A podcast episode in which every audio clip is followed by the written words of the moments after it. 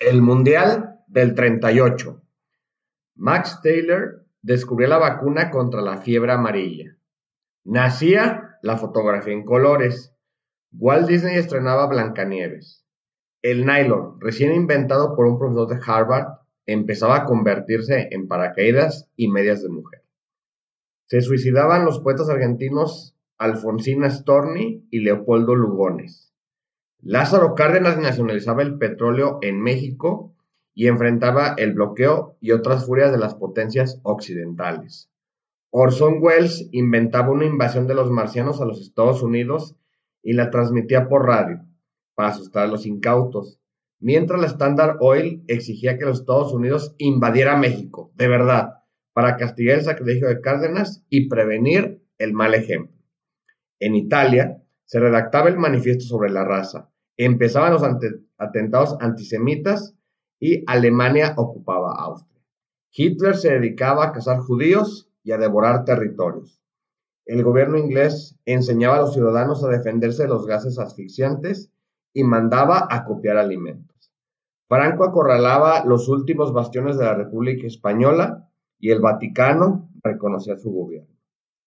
En París, Picasso exhibía su Guernica denunciando el tiempo de la infamia, y era ahí donde se inauguraba el tercer campeonato mundial de fútbol bajo la sombra acechante de la guerra que se venía.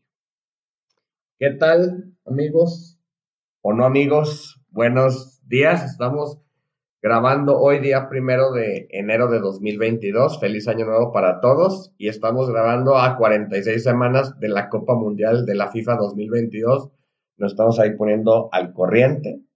Este episodio lo pretendo subir para el próximo, para el día 2 o el día 3 de enero.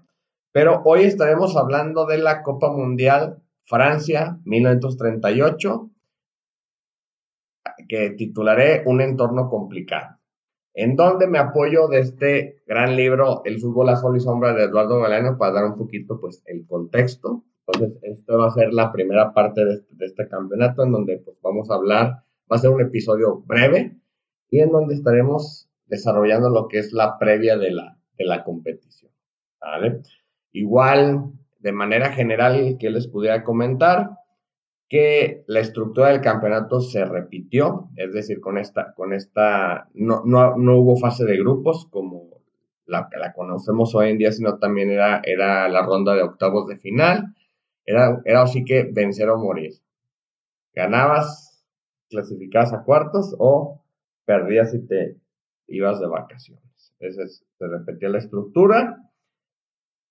es una cuestión. Segundo, otra peculiaridad fue la primera ocasión en donde tanto el campeón anterior como el país sede tenían su boleto asegurado en este caso, Italia, que ya platicamos respecto al 34, había logrado el campeonato.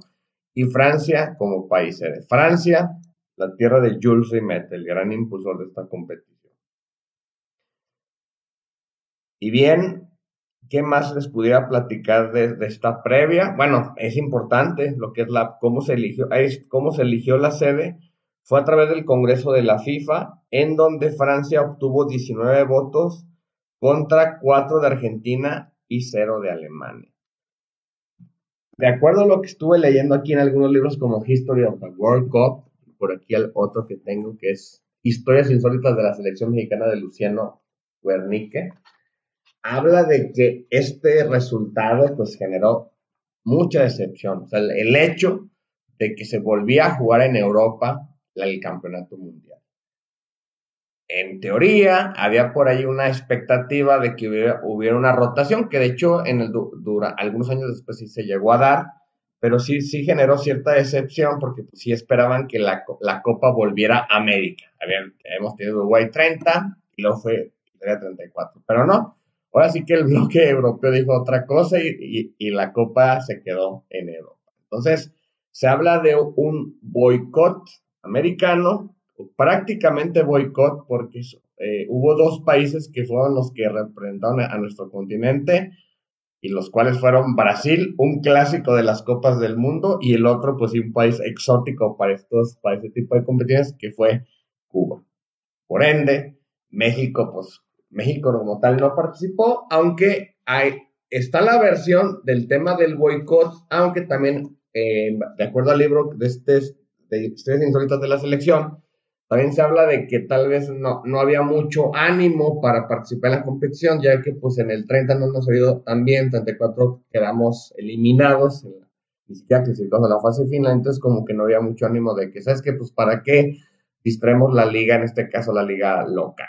Entonces, por ahí están esas dos versiones, México no participó, e incluso por ahí en, en, este, en otro libro de, de Fernando Schwartz, todas las copas del mundo, se habla de que también estaba pues ya esta cuestión de, que ya se veía venir lo que es la, la guerra mundial, que ya como leímos en, al arranque del episodio, el entorno era complicado. El entorno pues, era complicado pues en, en Europa, en este caso, pero iba a tener sus implicaciones en todo el mundo. Ya veíamos el tema de, de Alemania, que estaba ya anexando por ahí países, Inglaterra se estaba por ahí preparando, en el caso de España, estaba viviendo lo que era la guerra civil, entonces pues no eran momentos muy, muy gratos en ese sentido. Entonces, como tal, esta es la versión de, la parte de, ¿cómo se llama? De por qué no hubo tantos países americanos, esta cuestión de la, de la decepción, perfectamente pues entendible.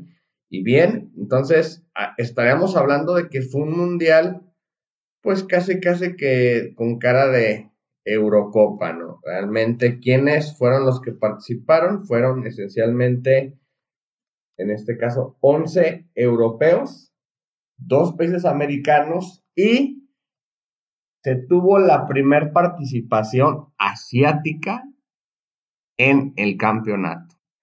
A lo mejor pueden decir, oye, pues probablemente fue Japón, o, fue Corea del Sur, que son países de los clásicos en la competición. Y no, realmente el primer, el pionero de Asia fue un país que de hecho como tal, el nombre hoy en día ya no existe, que se llama las Indias Orientales Neerlandesas, que hoy en día pues ya no se llaman así, en este caso ya hoy en día como tal es Indonesia, y de acuerdo a un artículo en la página pues como de, de la FIFA, pues de hecho te habla, digo, es la actual República de Indonesia. Entonces, eh, hubo un proceso de eliminatoria en donde sola, solamente hubo dos elecciones para este clasificatorio, Japón y las propias islas que habíamos referido. De este modo, el grupo 12 de la fase de clasificación queda reducido a un único partido entre ambos contendientes. Sin embargo, Japón acabó renunciando y entonces las Indias Orientales Neerlandesas sellaron su billete para el torneo que se iba a disputar en Europa. Dato curioso fue que en aquella época había dos federaciones de fútbol en esta isla, en estas islas, en estas Indias Orientales Neerlandesas, una para los neerlandeses y otra para los nativos, y se habla de que para esta selección para esta competición hubo una selección de ambas federaciones y las cosas no salieron nada bien, ya que los, algunos futbolistas autóctonos se negaron a jugar para los, para los señores coloniales. Entonces, tuvimos la primera representación de las de Asia con un país, digo, no, de hecho, pues no, realmente fue su primera y única participación, pero digo, pasa la historia por ser el primer representante asiático en la Copa del Mundo. ¿Quiénes, son, ¿Quiénes fueron los demás participantes? Eh, pues realmente tuvimos a Alemania, que repetía del Mundial del 34, Bélgica, que había estado presente tanto en, 30 como en el 34, eh, hablamos, venía Checoslovaquia, la subcampeona del mundo se presentaba en la competición, Francia, pues el país sede, Hungría, que también había participado en el Mundial anterior, Italia, el campeón, Noruega que hacía su debut, los Países Bajos que también ya habían estado en el Mundial anterior, Polonia, que también en este caso del lado como tal, del lado eh, europeo, Rumanía, que también pues, sí, había ya participado en la competición anteriormente, Suecia y Suiza. Eh, este era el, el, cuadro como tal de los, en este caso, los clasificados para la competición.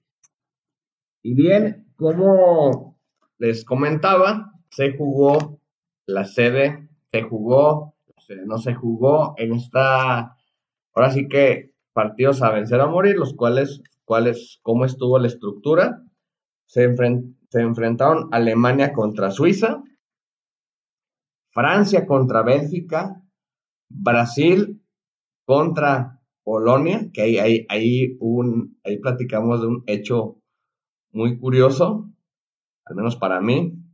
Checoslovaquia enfrentó a Holanda, Cuba enfrentó a Rumanía, Italia enfrentó a Noruega, Hungría enfrentó a las Indias holandesas, y ese como tal fueron el cuadro de octavos de final.